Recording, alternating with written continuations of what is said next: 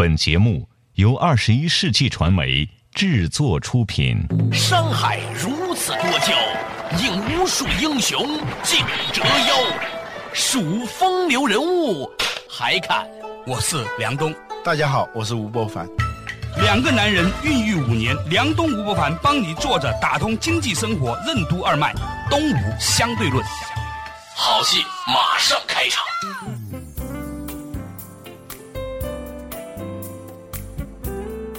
坐着打通经济生活任督二脉，大家好，欢迎收听东吴相对论，我是梁东，对面的依然是二十一世纪商业评论发行人吴伯凡，老吴你好。大家好。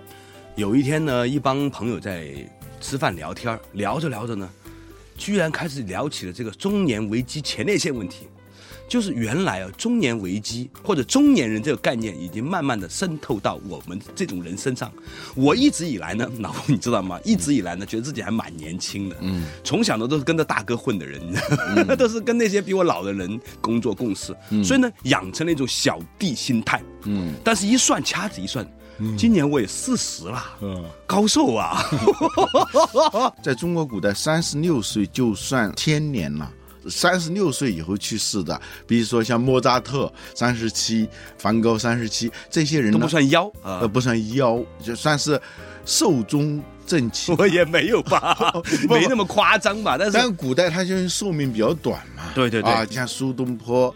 写的那个文章，你一看，以为他有多老啊？什么什么，其发苍苍，其势茫茫，而齿牙动摇。你以为有多老？其实那时候也只有苏东坡和韩愈，那只有四十岁。但那个时候确实可能营养也不好嘛，医疗条件也不好。有要是他有些时候也有一种夸张，就是说有一点点可能有了两根白头发，牙齿稍微有点松了之后，然后呢，他就会有一种自我暗示，因为诗人呐。他借由这种夸张的表述呢，来强化自己的那种剧场感、情景感，是吧？那个角色感、戏码化。不管怎么样说，但我们现在就确实是人的年龄就是四十岁。我算了一下，好多那种大师啊，经济学、什么哲学、管理学的，好多都活九十多岁。比如说德鲁克，他活九十五岁、九十六岁。对，当他四十五岁的时候，还要活四十岁。他九十二岁还写了一本书，对，其实是很长的，因为我们实际上一个人的工作的时间，按现在的规，你是不到四十年的。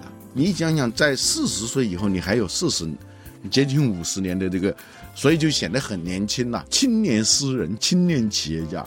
如果我们把自己的这个职业生生涯放在九十多岁、一百岁的时候，四十岁的确是很年轻，是吧？你到九十岁的时候，你看见七十岁的都是美少女，但是。另外一方面，我们又会觉得说，尤其是如果你跟媒体界或者是互联网界的话，你说你四十岁了，其发苍苍，其势茫茫哈，你又真的觉得自己很老，而齿牙动摇。像有一些移动互联网公司哈，八五后、九五后都在开始创业，八五后现在三十岁了。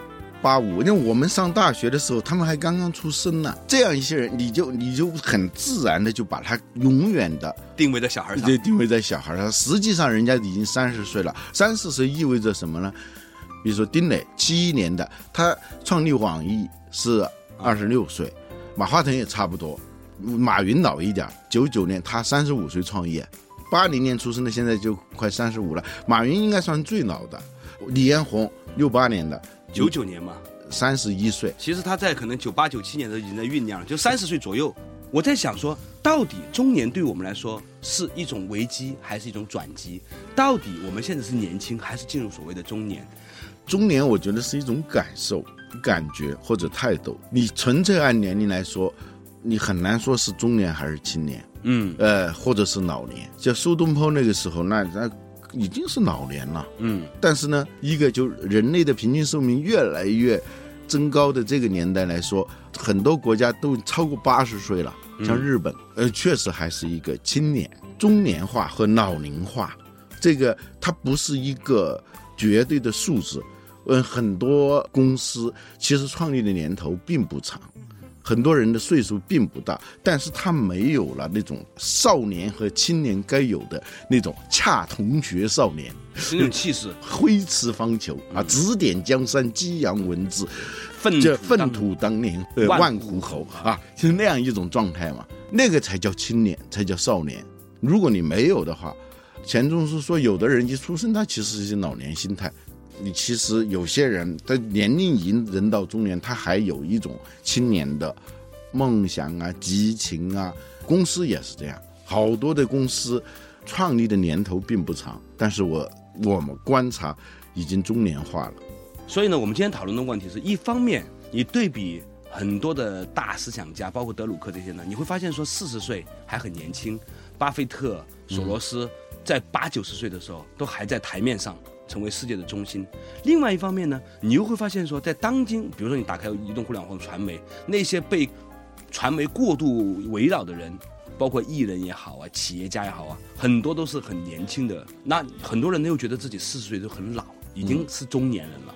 在这样的一个尴尴尬尬的年龄，我们应该如何面对呢？其实不光是人是这样，公司也是如此。有一些公司。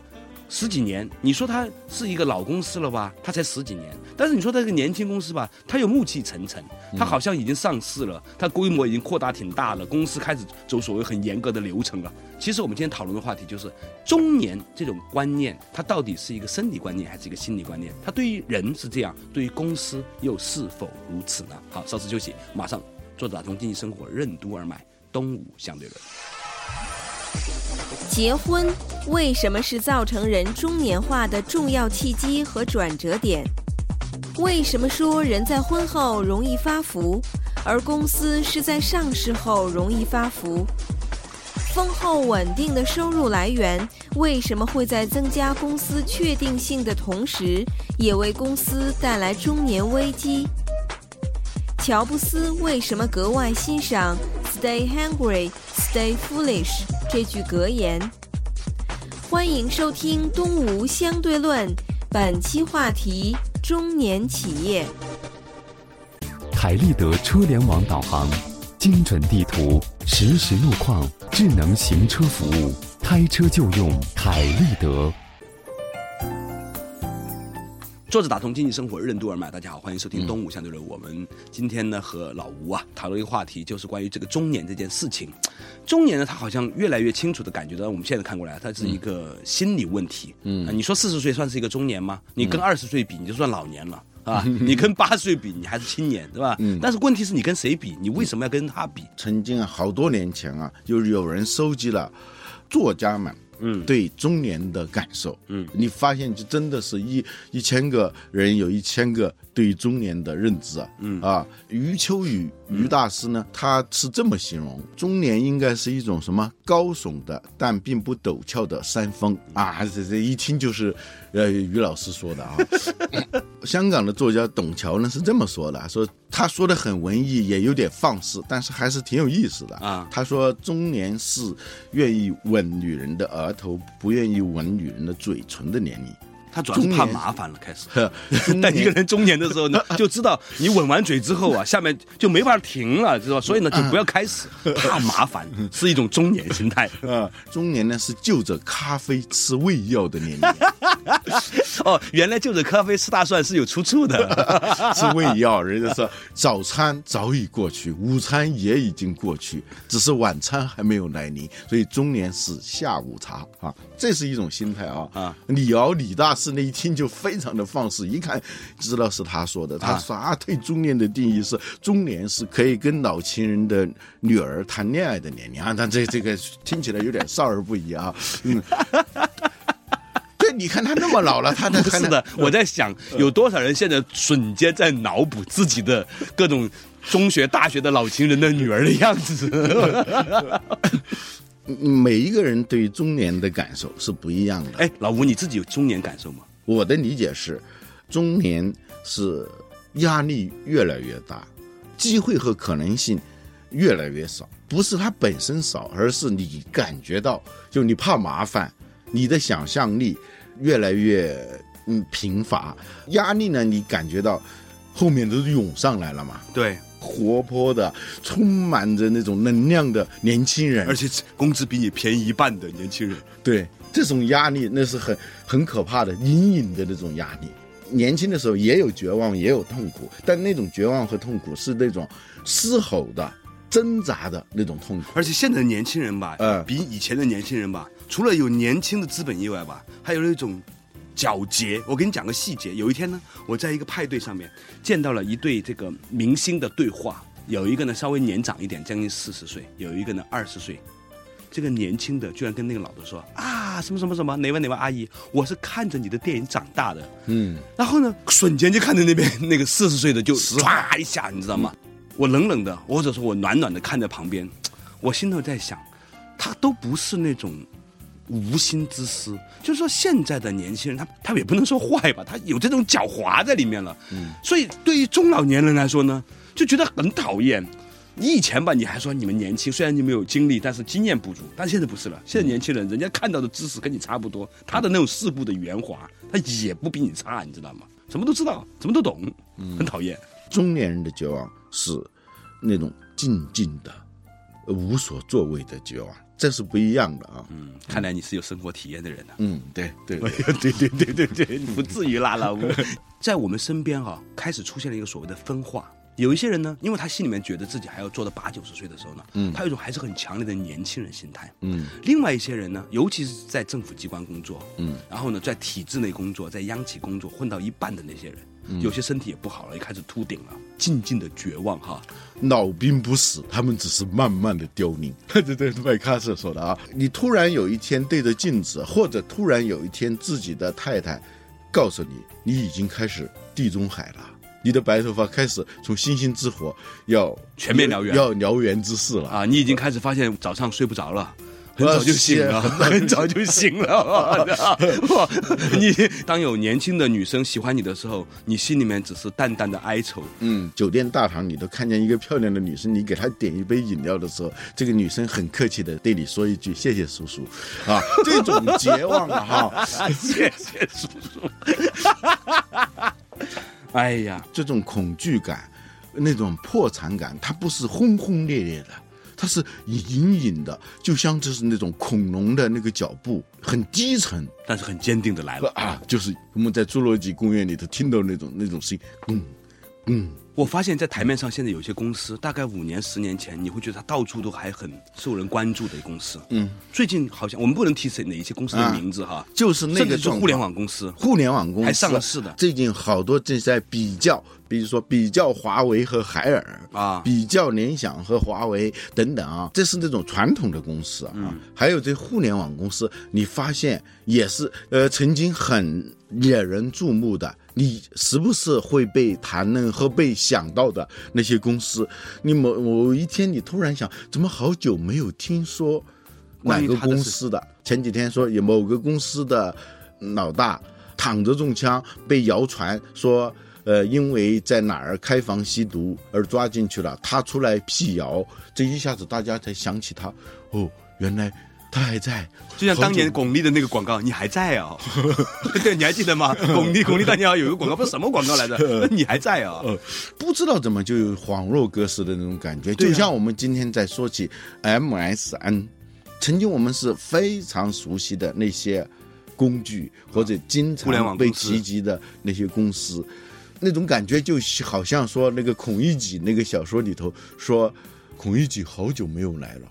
到了年底结算的时候，说他还欠我们的钱还没有还。到了第二年再说起了，大约他可能已经不在了吧，就那样一种感觉了。对，就是我们现在发现说，有些公司其实已经多多少少的变成是一个中年公司了。那为什么跟他同龄的有些公司仍然焕发生机呢？嗯，比如说你会觉得腾讯还是一个很有生机的公司，但是另外有些公司渐渐渐渐的，你会发现它虽然还在挣钱。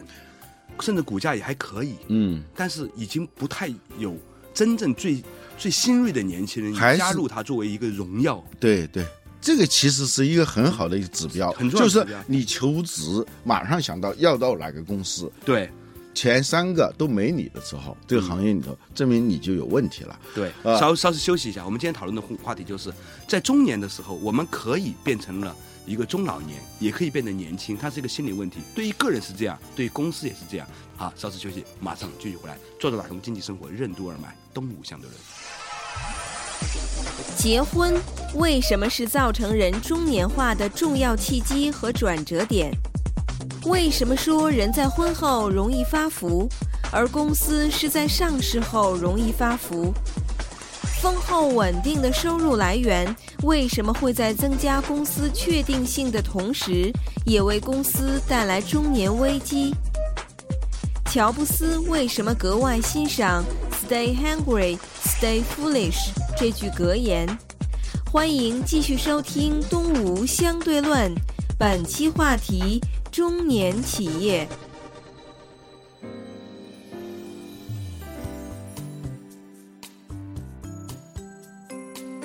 作者打通经济生活任督二脉，大家好，欢迎收听《东吴相对论》，我是梁东，对面的依然是二十一世纪商业评论发行人吴伯凡，老吴你好，大家好。最近呢，有些时候我也看到了一些中年这个状态，同时在个人和公司业界都出现了。留心观察一下那些三五年前还被认为是很新潮的、常常被提起的公司，尤其是像互联网公司就更典型了。突然你发现呢，它变成了像中年人一样，不再被人们更多的关注，也不再性感。年轻人求职的时候说我要去那家那家公司。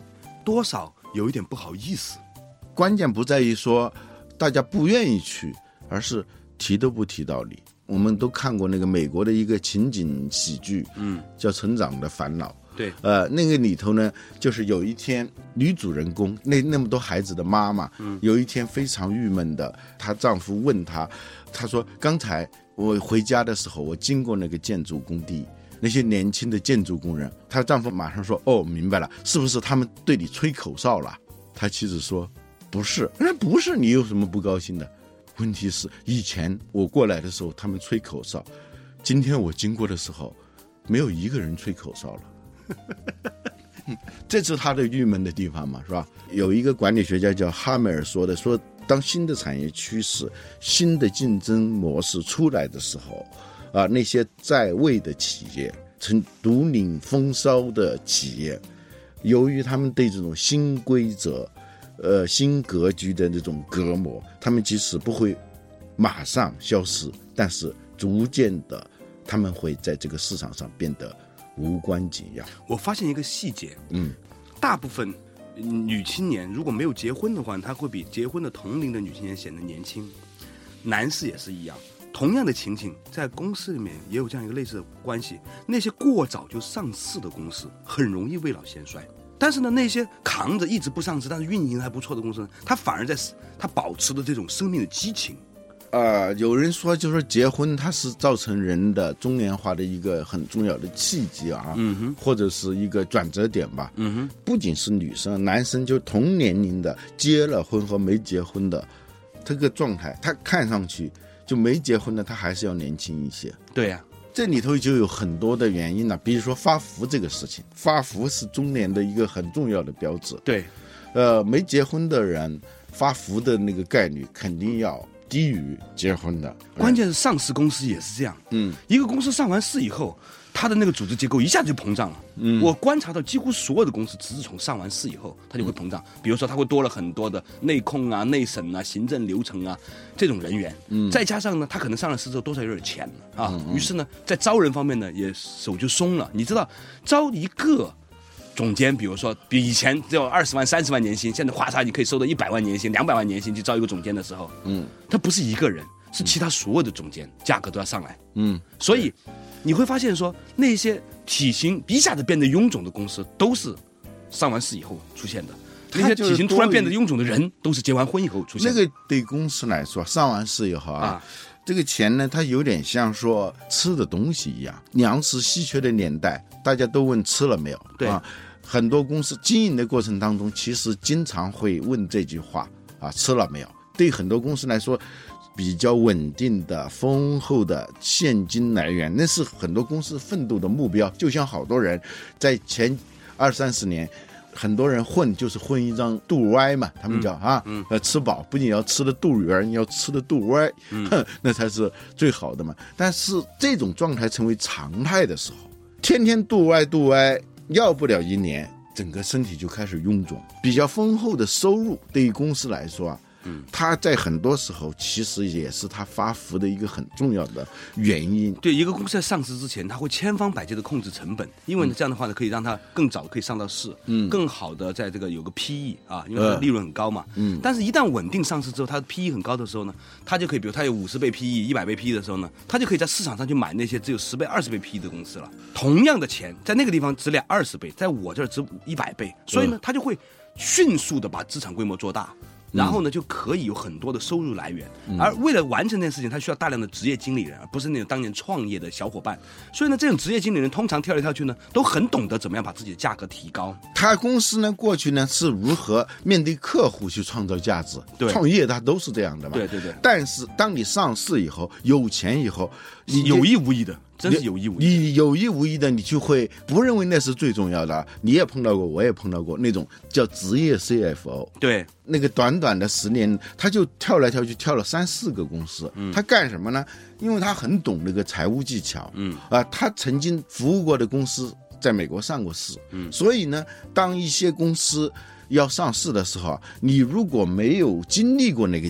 整个上市的流程的话，你还真是很难办的一些事情。哪怕是你已经把一个公司做到不错了，嗯，但是沟通的流程、沟通的技巧，跟美国股民、跟美国的那个监管机构打交道的这个能力，那是一门很专业的活。所以好多公司呢，比如说国内有有一家公司，我知道的一个朋友，他本来他在兼任两个 O，其中一个 O 呢，他是兼这个 CFO 的，嗯。但是它上市之前就不行了，因为这个东西相当专业，所以呢，就会让你职业的 CFO 呢可以有机会，就是跟这个商业模式，上市前一年进去，然后呢拿股票，甚至都不到一年的，对，他因为他懂这个技巧，他就进来了，操作细节啊，他就把这个公司弄上市，上市完以后就退出嘛。退出嘛，解禁期一完他就退出了，紧接着他又去别的公司，再去当一个临时的 CFO。为什么企业要这么干呢？因为这种 CFO 的技能可以去上市，可以去收购，收购资产。